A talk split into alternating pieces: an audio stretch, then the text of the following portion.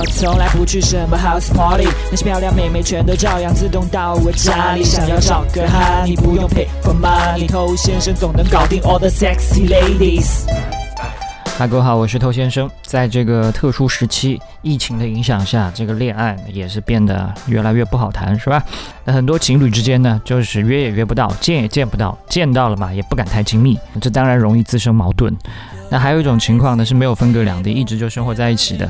那因为这个特殊时期，根本就不敢随意出门，天天在家待在一起，没有矛盾也出了矛盾，怎么看都不顺眼，是吧？所以据我所知，这段时间分手的比例是非常的高的。那么没有分手的各位，真心是祝福你们了。这个事情都扛过去之后，相信你们的感情一定会越来越好。那没有扛过去的，也不用太难过。爱情这个东西本来就不可能一帆风顺。人类发明了各种各样的一些方法，什么属相啊、星座呀，包括非常没有性价比的钻戒呀，都希望用这些东西可以保障一些爱情的确定性。但是啊，你知道啊，都没有用，是吧？所以对失恋呢，确实是需要一定的心理准备的。但现在呢，已经发生了，怎么办？那我想告诉你，失恋这个事情它并不一定是坏事，它有非常多的好处被人忽略了。我看过有很多在一起的情侣，他们相爱相杀，过得并不快乐；也看过很多人因为经历了失恋，才开始过上全新的生活。所以不要一提到失恋就全部都是心碎啊、悲痛、崩溃啊这种很绝望的词。那我们今天就来讲一讲，其实失恋对你有哪些帮助呢？那第一个好处，它会让你的心理状态变得更加健康。这听起来好像很矛盾，失恋不是会让我变得忧郁吗？怎么会健康？这个真的不是开玩笑啊！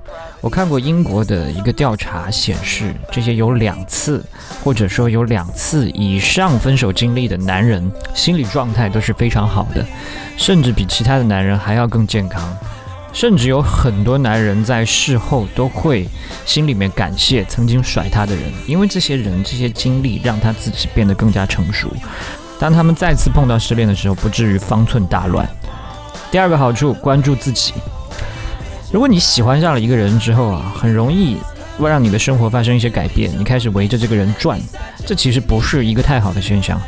很多人在分手之后才开始学会调整自己的人生目标，他更多的去投入到工作、学习、健身，用一些额外的东西来弥补在这段感情当中的缺失，使自己变得更优秀，也顺带吸引到更好的女生。最圆满的时候啊，你会想着卿卿我我，你侬我侬。但是失恋的时候呢，他会给你一个机会，开始去反思自己。这难道不是一个天大的好处吗？嗨，你多久没有恋爱了？加入偷先生内部进化课程，学习更多干货。微信了解一下，b a d t o u。好，如果你还没有看过我的迷你电子书《恋爱偷心术》的话呢，可以去添加微信 b a d。T O U 来进行领取。接下来我们继续说失恋的好处。失恋还有什么好处？